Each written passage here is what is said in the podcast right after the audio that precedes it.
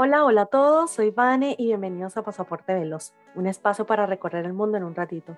Mi invitada hoy es venezolana viviendo en Florida, con la cual me identifico mucho al tener que madurar por las decisiones que se toman en la vida. Ella es dietista, nutricionista clínica, nadadora con tres Juegos Olímpicos y finalista en los 800 metros libres de las Olimpiadas Londres 2012. Tiene una página web, andreinapinto.com, que tienen que verla sí o sí. Da unos servicios geniales y de todo tipo de nutrición para que nos pongamos las pilas, ¿ok? Conversamos sobre sus decisiones del deporte y estudios, el camino compartido con su hermana Yanel y sobre todo los esfuerzos realizados para obtener los logros, que no es nada fácil. Y ella es, ya lo saben, Andreina Pinto. Muchas gracias por tomarte el tiempo eh, de estar aquí. ¿Cómo estás? Bien, chévere, gracias por la invitación a ti, muy emocionada por esta entrevista. No, yo también, cuando la china me dijo, y qué bueno, pero le puedo decir a Andreina, y yo, ¡Ah, no puede ser, sí, por favor, dile. Estaba hasta nerviosa bueno hacerte la entrevista. Qué bueno que ella nos pudo conectar, no sabía que ustedes se conocían ni siquiera, imagínate. Sí, pichurritas también, muy pichurritas de hace años. Mundo de la natación venezolana, yo creo que todos nos conocemos, así sea de vista, de nombre. Exacto, sí, yo creo que es una de las cosas más bonitas del deporte, que de repente te conociste con personas, pero eso fue hace millones de años, pero te vuelves a conectar en el futuro. No es como en el colegio, que yo siento que con la gente tú no vuelves como que a lo mejor a hablar tanto como la gente que ves en el deporte, por alguna razón. Es cierto, es cierto. Oye, Andreina, pero tú que eres de Maracay, yo muy chiquita, hubo un tiempo como que todo era Maracay. Y cuando hacían los regionales, que eran como por zonas de cada país, Maracay, Maracay, Maracay, Maracay, Maracay. Entonces siempre te, Yanel, Andreina, Yanel, Andreina. Bueno, era Yanel, Yanel, Yanel hasta que empezó a entrar Andreina. hasta que empecé yo a nadar, sí. Sí, es verdad. Es que todas las competencias, yo no sé, bueno, me imagino que por la piscina también, que teníamos una buena estructura en esos momentos. Y como tú dices, al principio era mi hermana, pero ya porque también estábamos súper chiquiticas, ya comenzamos antes, pero ya después cuando yo fui agarrando edad, nos fuimos uniendo las dos y éramos las dos juntas para todos lados. Cierto. Pero oye, Andreina, me dice que comenzaste muy chiquita. ¿Te acuerdas cómo fue y por qué fue? Sí, bueno, comencé como a los cuatro años. No me recuerdo, obviamente, porque a esa edad no tengo memoria, pero sí sé que mis padres siempre me decían que nos mitieron porque ellos creían que la natación era uno de los deportes más completos.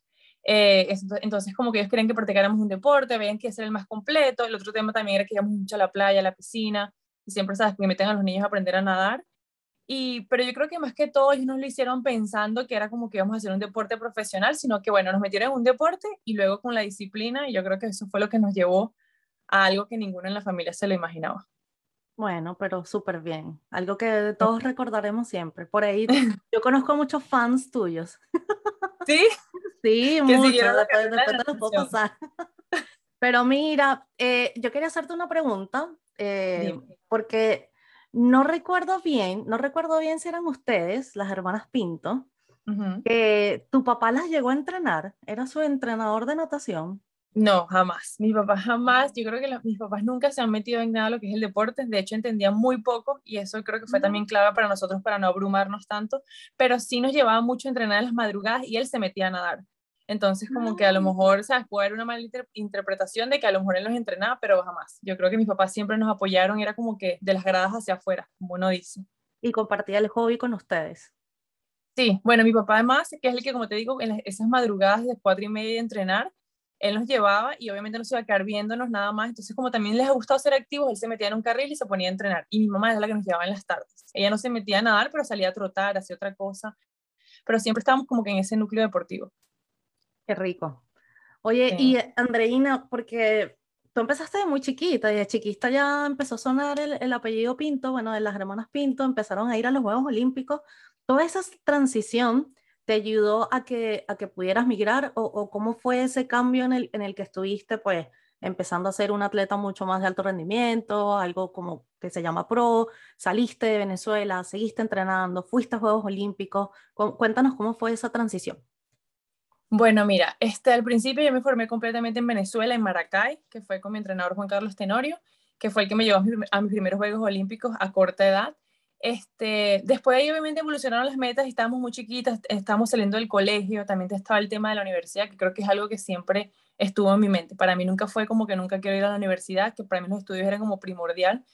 Eh, y de hecho decidimos irnos a Caracas para poder entrenar mejor, para buscar una universidad. Empezamos a estudiar allá también pero no sentía que existía un tema de apoyo a estudios con la natación, o sea, es un poquito más difícil en Venezuela ese concepto de que puedes practicar los dos como profesional. Quizás lo puedes hacer, pero no a lo mejor al nivel que, que uno quería.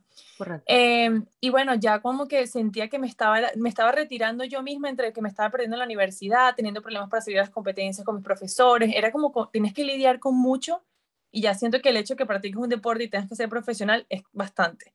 Entonces como que empecé a sentir que yo dije, mira, para mí no era, no era negociable no ir a la universidad y, dedicarme a nadar, a pesar de que había hecho unos Juegos Olímpicos a, corta edad y tenía 15 años, no era negociable no hacer eso. Y fue cuando empecé a tomar la decisión de que veía muchos de mis compañeros también que estaban entrenando fuera y que no, que tenían el apoyo. Y yo creo que como a los 18, 19, no, a los 19, fue cuando me empezó a dar como que, y también tenía muchas eh, ofertas de universidades que me decían siempre que me invitaban este, para que nadara por ellos. Así que bueno, a los 19 decidí como que ir a probar. Me fui a casa de uno de los amigos de la, de la piscina que se llama Alejandro Gómez. Le dije, mira, yo necesito probar, una, eh, ver cómo qué tal es el equipo allá, la universidad, porque en verdad es algo quisiera seguir nadando, pero sé que si me quedo en Venezuela, una de dos o me retiraba o me retiraba de los estudios. Y como te digo, ninguna de las dos quería en ese momento soltarla. Claro. Me fue a probar por un par de meses y bueno, dicho y hecho, creo que fue, o sea, era imposible. Yo regresaba y era, no podía seguir nadando. Tenía que estudiar nada más o iba nada más a nadar. Y me gustó muchísimo. Este, vi las oportunidades. También tienen un equipo muy fuerte acá, que eso sentía que me podía ayudar también en la parte de la natación. Yo entrenaba muy sola, con mi hermana, pero era como muy solo. Y creo que es un deporte que no es tan fácil mantenerse entrenando solo necesitas como que ese pique, ese arranque. Estábamos también cayendo en momentos donde no queríamos entrenar, ya uno nada más iba a la piscina. Claro. Em, así que bueno, en ese momento decidí probar, me encantó y le dije a mi hermana, tú tienes que venir a probar esto, o sea, si tú de verdad quieres nadar por más tiempo y quieres estudiar, tenemos que irnos. Fue, también probó y bueno, así fue como que arrancamos. Fue una manera como que, creo que fue un impulso, obviamente teníamos miedo, estábamos súper inmaduras, pero ahorita lo pienso y digo, fue la mejor decisión que pudimos haber tomado, obviamente, porque siento que en Venezuela no íbamos a poder terminar de hacer las dos cosas al mismo tiempo. No estamos preparados como para ese tipo de, de ambiente. Y así fue como que, bueno, terminamos en el 2010, este, mi hermana y yo nos mudamos juntas para Estados Unidos y, y solo no empezamos a estudiar porque no era tan fácil, no sabíamos el idioma, hacer otro tema, que, o sea, nosotros llegamos acá, pero nosotros nada más era hello y, y de broma. Entonces como que nos ha costado un poquito, o sea, no siento que fue tan fácil nuestra transición. Al principio nos enfocamos en la natación, estudiando inglés cuando podíamos, pero fue algo como que nos tuvimos que dar medio golpe para empezar, tú sabes. Después poco a poco fue saliendo lo de la universidad, porque era algo que siempre teníamos en mente, pero bueno, no fue ahí al de momento. Oye, entonces ustedes se fueron em, así a la vida como unas indias. Bueno, nosotros migramos, aquí tenemos que buscar ambas cosas, mantener nuestros hobbies. Yo siento que no teníamos nada que perder. Exacto. Sí no teníamos nada que perder porque ya sabíamos que en Venezuela no estábamos tampoco a nuestro 100%. Como te digo, o sea, la universidad ya te consume mucho que es como que te tienes que retirar. No puedes porque, o sea, te quieren raspar o te raspan o haces deporte. Entonces tú dices, bueno, no me pueden raspar, tengo que hacer el deporte. Y como ya habíamos tenido un poquito de, como de satisfacción de lo que habíamos logrado, era como que, qué chimbo dejarlo. Siento que eso le pasa a muchos atletas que a esa edad, obviamente a lo mejor no han terminado de explotar su talento, pero cuando pasas a la universidad, te presionan tanto que tú dices, bueno, es que tampoco me está dando tanto la natación o cualquier otro deporte, y dices, tengo que dejar esto porque este es mi futuro. Y es entendible. El problema está cuando medio pruebas un poquito de que, berro, tengo como más chance, ahí es donde dices, pero no me quisiera retirar todavía, ¿sabes? Quisiera poder hacer los dos. Y es algo que, bueno, que me encantaría que algún día, no sé, pasar en Venezuela, porque en verdad siento que hay demasiada gente. Lo que pasa es que todos se retiran a muy corta edad porque, como te digo, te ponen a elegir.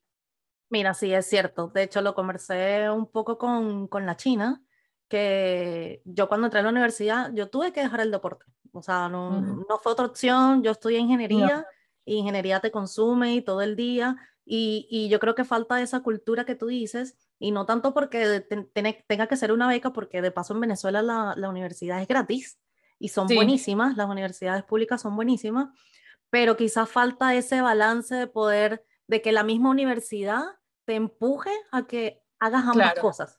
Pero claro, obviamente muchas personas también tienen que trabajar al mismo tiempo y estudiar y entrenar, entonces ahí sí se, se, complica un poco la cosa. Ahorita, de verdad, no sé cómo estará la situación en Venezuela. me imagino que no va a estar tan fácil. Exacto. Eh, pero sí, me, me, quedo con un par de cosas, Andreina, porque me dijiste, o sea, tú fuiste construyendo poco a poco eh, la, la, atleta y la, y la buena atleta que te convertiste, que en un punto, pues, que me dices que te empezaron a llegar las ofertas pero ¿qué, ¿qué, no estamos viendo de ese iceberg? Porque estamos viendo obviamente los logros y que fuiste por algo, todo salió súper bien, no importa que no se vea en inglés ni nada, pero ¿qué no estamos viendo de todo eso? Como me estabas comentando que si había madrugadas de entrenamiento, ¿qué, ¿qué no estamos viendo de esa parte como de ser atleta profesional que, que, que cuesta, que es un trabajo? Sí, que la gente yo siempre eh, digo que nos ven como cuando estamos compitiendo y ya. De hecho, ahorita que dices eso, me recuerdo muchísimo cuando yo siempre decía que cuando me quise retirar de las aguas abiertas o cuando me quise también salir de la natación, para todo el mundo era como que está loca. Ella está loca, ¿cómo tomó esa decisión? Que no sé qué. Y para mí es como, ustedes, o sea, las personas que están afuera solamente nos ven en el momento que vamos a competir y ya, y esa es la parte chévere y emocionante. Pero quien pasa 364 días entrenando es uno. Entonces, como que no están pendientes de esa parte y no ven como que el sufrimiento que uno tiene que está bien, eres atleta, pero siento que también es algo fuerte. Eso que tú dices que, por ejemplo, este, yo todos los días me levantaba a las cuatro y media de la mañana para ir a entrenar, después de entrenar tenía que ir a práctica, o sea, tienes un régimen demasiado que ahorita siento que también en parte es bueno, pero también afecta un poco porque tienes que cronometrar tu tiempo al máximo, en el sentido de que llego a natación, desde natación salgo, desayuno, tengo que entrar a clases, salgo, vuelvo a entrenar, vuelvo a llegar a la casa, tengo que estudiar. Para mí siento que fue como no es tan fácil y llega un punto en que te abrumas un poquito porque dices, bueno, no tengo vida, o sea, o estudio y, y, nada, más nada. Y también tienes la parte, bueno, la frustración que no siempre te va a ir bien, que eso es algo que también siento que no porque sacrifiques, estás como que los resultados van a estar y esas frustraciones también te van como que te van haciendo madurar, pero también te vas dando cuenta de que, bueno, llega un momento en que estás cansado de eso, ¿me entiendes? Que no es tan fácil. Sí, ¿tuviste eh, algún tipo de apoyo?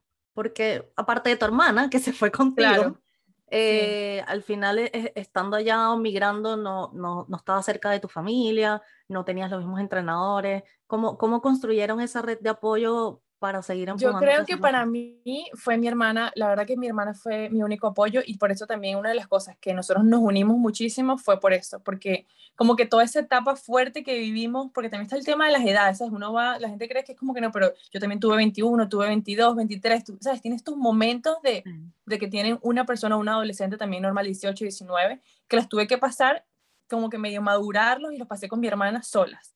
Obviamente eso, el tema que nos pegó de la familia de irnos, pero mis papás siempre han pensado como que los hijos no son de uno, tienen que salir, crecer, y gracias a Dios yo tuve la oportunidad que lo hice con mi hermana, pero siento que era como que cuando una se caía, la otra estaba como que apoyando, era como que nos turnábamos, algo así. Pero siento que sí, no es nada fácil si estás solo, este, irte así a algo como que desconocido, porque básicamente es desconocido probar muchas cosas y como te digo, sigues siendo joven y no sabes cuál es la respuesta correcta, no te sientes tan seguro de lo que haces, este, pero para mí es mi hermana, o sea, yo siento que ella fue todos esos años que fue lo que nos unió muchísimo. Sí, ahí se, nota mucho, sobre todo en sus redes sociales, como ustedes son las hermanas, pero tienen una... Ahorita nos tocó separarnos porque no tenemos opción, pero si no, bueno. en la misma casa, no importa. Sí, bueno, por lo menos en la misma ciudad, pero... Ah, ok, ya. por lo menos, por lo menos. Un poquito de, de distancia, unas cuadras. Claro, sí, bueno, porque por el tema de que también obviamente sabemos que cada quien tiene que hacer su vida, no nos vamos a quedar nosotros de compañeras de cuarto toda la vida. Pero es difícil después de haber compartido tanto tiempo, tantas cosas, como que bueno, ahora cada quien agarre su camino. Claro. Oye, Andreina, y hablando específicamente de la natación, me, imagino que ahorita pues eh, tienes otro rumbo al que te estás dedicando y ya no estás 100% dedicada a la natación o, o tienes aspiración a ir a otros Juegos Olímpicos, eh, aunque no sé, igual me lo puedes contar. Pero aparte de la natación, ¿qué otro deporte te hubiese gustado hacer? Ay, bueno, yo creo, esa pregunta me la habían hecho en otras oportunidades cuando nadaba y siempre decía que no me veía haciendo otro deporte. No sé por qué, pero para mí era como que, como, y tuve la oportunidad de ver los otros deportes, conocerlo y en verdad creo que no me veo haciendo otro deporte. Ahorita que ya ha pasado un tiempo que paré de nadar y eso, creo que me hizo gustado hacer tenis, me ha llamado la atención de hecho, sí, no sé por qué. Este, pero siento que igual haber hecho un deporte por muchos, por muchos años y verlo como profesional te cuesta verte en otro. A mí me ha pasado y a muchos de mis compañeros me han dicho lo mismo. No sé si es porque ahorita cuando intento hacer otra cosa es como que eres totalmente, o sea, no puedes hacerlo. No eres como que la gente dice que si eres deportista puedes hacer de todo. Es como que no, o sea, nos sacan del agua y nos servimos. Es como algo así. E, es cierto, sabes que yo soy malísima corriendo, soy Exacto, mala, mala, mala, mala. Ajá, es como que yo siento que es difícil. Es como también la cosa que dicen, bueno, si aprendes inglés no puedes aprender francés porque ya aprendiste un, ya el acento es muy difícil, o sea, es, o es uno o el otro. lo veo como algo así. Obviamente uno se defiende en todos los deportes, se ponen a boxear, a correr, yo puedo correr, yo puedo hacer muchas cosas, pero siento que a la hora de verte así de verdad, que tú digas, practicaría este deporte y sería buena, no creo que ninguno. Ok, estás así probando experiencias, pero nada que diga aquí, al menos voy a quedarme. Sí, de hecho no me he pegado en ninguno. Yo ahorita hago de todo porque me gusta mantenerme activa, porque también eso es algo que ya es imposible no hacer nada, pero no, no me he quedado en, lo máximo es así, el CrossFit, pero no me he quedado pegada en nada porque creo que es eso, el tema de que es como que sientes que estás traicionando lo que hiciste por muchos años y no tampoco te, te apasiona. ¿Pero regresarías a la natación?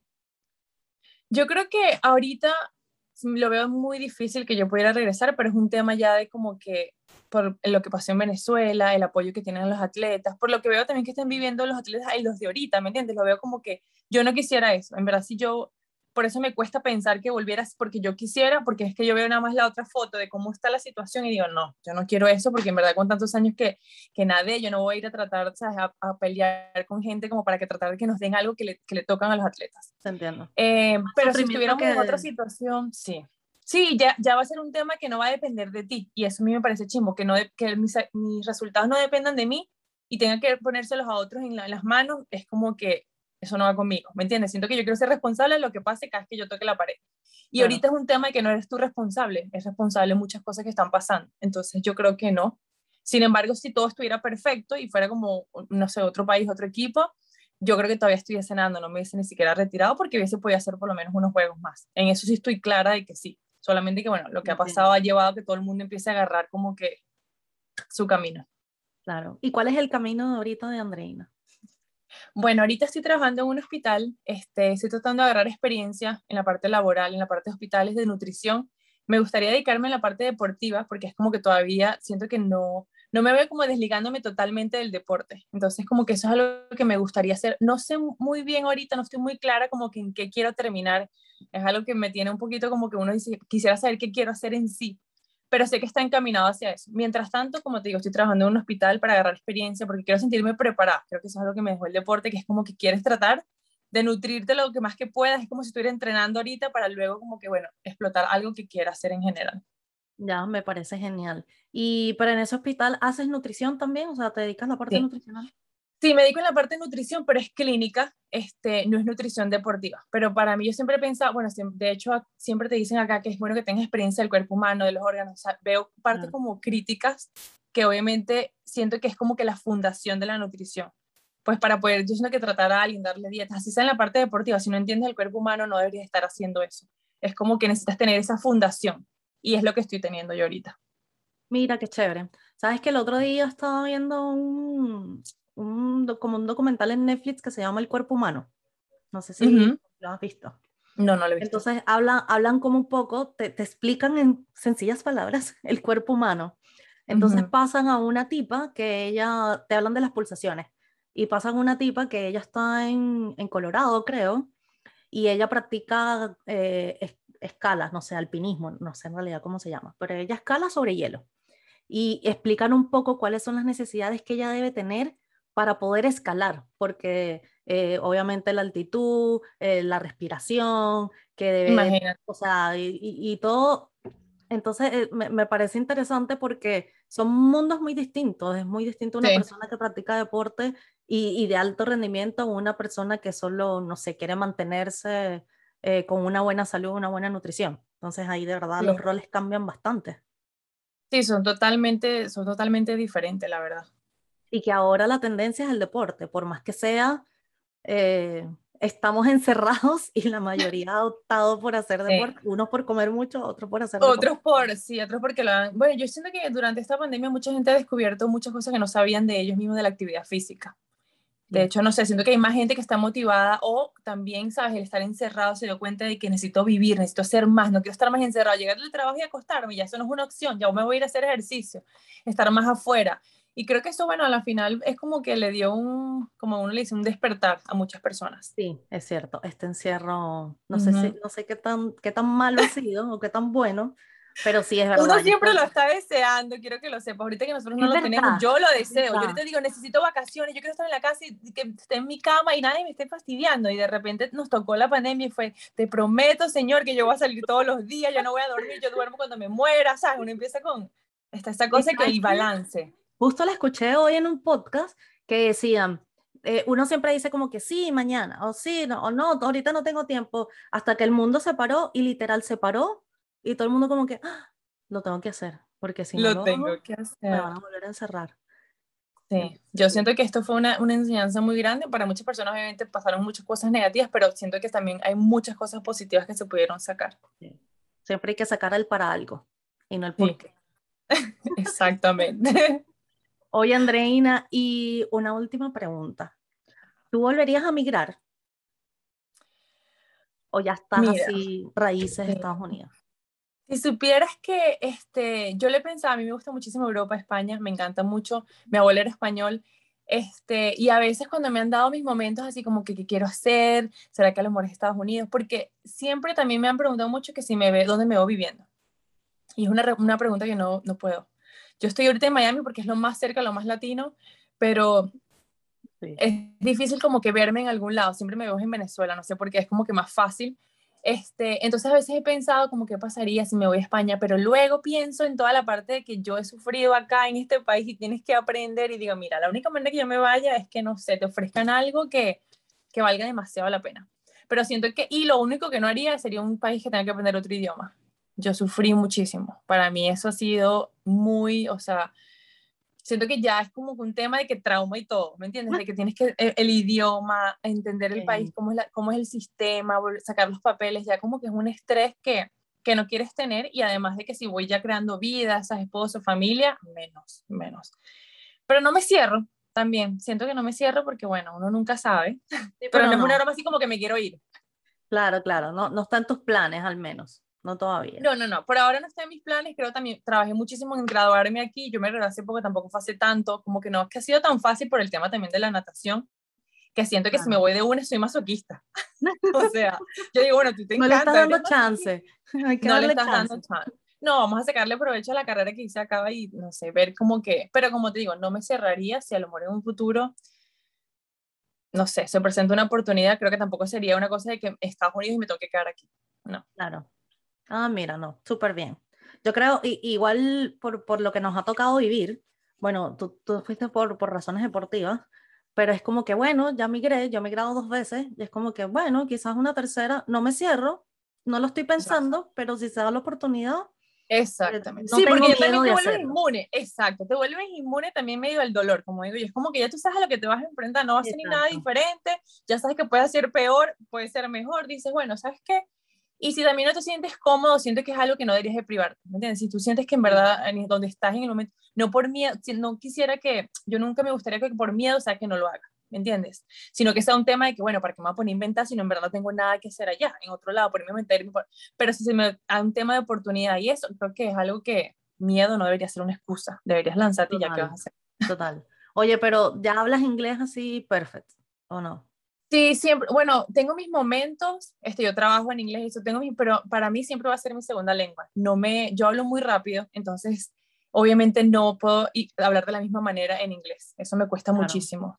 Y también hay, hay temas como que, que, igual no domino, como por ejemplo temas políticos, cosas que yo no siempre me la pase hablando, esos temas como que no son, puedo estar en la conversación, puedo opinar, pero no es algo que me sentiría hablando como que cómodamente pero ya con tanto tiempo acá, de hecho acá en Miami es que, o sea, es como que hablo más español, entonces ahora como que me pasé, es como que se te vas como que quitando un poquito y te cuesta ahora más el inglés, pero por ejemplo mi hermana que está en Nashville o cuando vivíamos más arriba, ya era como más fluido, el tema es que si te empiezas a unir otra vez con los venezolanos, ¿sabes? Con broma latina, pues, porque siempre será mi segundo idioma, no, nunca fue mi primero, entonces es como... Sí. Y, y para todos, a, a ver si, si se motivan un poco, si están bajoneados migrando. ¿Cuánto tiempo te tomó aprender inglés? Así que tú digas, bueno. Ah, no, bueno, no les quiero no los quiero desmotivar en los que están empezando todavía, porque a mí me tomó muchísimo. O sea, imagínate como, no sé, como cuatro o cinco años. Wow. Lo que pasa es que todo es un proceso, sí. Yo me enfresqué mucho con mi hermana. Mi hermana y yo es como que no, nos daba mucho miedo y obviamente estábamos, hablamos entre ella y yo y no nos soltaban a hablar con más nadie. Este, pero es algo que se va agarrando sin tu eh, darte cuenta. Lo único que también tienes que ponerle empeño en el sentido de que, bueno, si estás en Miami, por ejemplo, tienes que estar tomando clases o tratar de hablar con gente que también rodearte, porque tampoco es que vas a estar aquí hablando español, no tomas clases, no haces nada y te va a entrar el idioma. Tienes que pasar tus momentos. Pero sí siento que no es tan fácil en medida que tienes edad, es peor porque está el tema que te da pena, que te lances a hablar y ese tipo de cosas. Pero eventualmente, o sea, llega la primera parte que es que entiendes nada más pero no hablas, que puedes leer pero no puedes hablar y después es que llega el habla. Pero por lo menos va como que te vas motivando y que bueno, ya entiendo todo. Es como, bueno, ya puedo leer todo, pero no habla. El hablar creo que es el último que yo siento que le digo a la gente, no se desesperen porque el hablar, y yo creo que es el último que llega. O sea, ese es, y ese tiene que ser porque te la tuviste que pasar trabajo Claro, hay que hablar como Sofía Vergara y que nadie, no te importa nada. Si tienes esa personalidad, lo agarras rapidito, pero yo, por ejemplo, soy muy más tímida en ese aspecto, imagínate. O sea, que tú quieres que sea perfecto, tú quieres hablar, empezar a hablar y que ya sea así, no te quieres equivocar. Y creo que ese es el error, que tienes que dejarte y de la oportunidad que te vas a equivocar. Ya te entiendo. Pero mira, con estas nuevas generaciones, yo no sé si tienes TikTok, pero yo amo TikTok. Y, sí, yo sé. Y publican mucho y ya uno tiene como que ser, no sé si vulnerable es la palabra, pero como que ya despejarte como de, de esos juicios, esos prejuicios de que, oye, mira, me, me, me, van a tratar mal porque dije esto mal, o, o, no me van a querer, o no sé qué, qué sé yo. Entonces yo creo que uno ya tiene como que eliminarse esas barreras y, y dejarlo, dejarlo, dejarlo ser, y, como tú dices, poco a poco, o sea, no, no todo el mundo tiene el mismo ritmo de aprendizaje, por así decirlo, pero en algún momento llegará. Sí, yo creo que eh, las redes, por un lado, también es bueno porque empoderan a muchísimas personas, pero yo creo que el empoderamiento, tanto como en los hombres como en la mujer, es lo que hace que no te limites a nada. Porque el problema es cuando uno está, sabes, como que uno se siente medio menos, y ahí es donde está el error, y no nada más para el idioma, para lo que sea que te vayas a lanzar, como si es un trabajo, mudarte a otro país. El que se empodera se come cualquier cosa. El problema es que uno, bueno, tiene esos, esas cositas que a veces te medio te ponen ahí como que apagadito. Es la actitud con la que tomas las cosas. Sí. Literal. Mira, Andreina, me, me, fascinó hablar contigo. Eh, Gracias. No, podemos durar toda la vida, pero eh, después podemos seguir hablando. Quiero, quiero nada más terminar eh, haciéndote unas preguntas así flash. Mira, yo te voy a decir algo y tú respondes lo primero que se te venga a la mente. Ok. Yo ¿Vale? esa, esa cosa no soy buena porque eso es como espontáneo. Y la cosa es espontánea y yo, pero yo hago mi mejor. Pero tranquila, son fáciles, son fáciles. Ok, ok, está bien. Eh, estado civil de Andreina. Casada. Casada no disponible, por favor, no, no pregunten nada por Casada no disponible. Un olor, Andreina. Eh, dulce. ¿Dulce de qué? Un olor dulce, vainilla. Vainilla, vainilla. Normalmente el olor de vainilla. Uh -huh. Una playa. Cata. La bahía de Cata, Obvio. obviamente. Maracay, obviamente, eso no la cambiamos nunca jamás. Un parque nacional. El Henry Pitier. Mira, no, no, sé por qué sabía que ibas a decir ese, pero también ¿Sí? Maracay. Límite Valencia, es que, Maracay. Es que obviamente, sí, obviamente uno se, yo me voy a pegar siempre más a Maracay. Destino favorito. Mi casa en Venezuela. Oh, en Maracay. Sí, en Maracay. Todos Maracay. Para que no, para si tenían dudas. Exacto. Un libro. Ay, bueno, esa 50 sombras de Grey. Ay, mentira. Es muy bueno, es muy bueno ese libro. Así es que bueno, no sé cómo consiste, pero es bueno ese libro. Es, es bueno, bueno, es muy bueno, de verdad. Te engancha, no es como la película. El exactamente. Libro es bueno, así exactamente. que leanlo. y una frase célebre de Andreina. Eh, uno nunca sabe. Siempre, Mira. siempre mis amigas siempre me dicen, de hecho yo siempre lo coloco a veces en las, en las, fotos porque siempre me echan broma con eso. Yo siempre digo para todo, es que no es que uno nunca sabe. ¿Por qué me dice? Porque uno nunca sabe. ¿Por qué vas a hacer esto? Porque uno nunca sabe. Todo es así.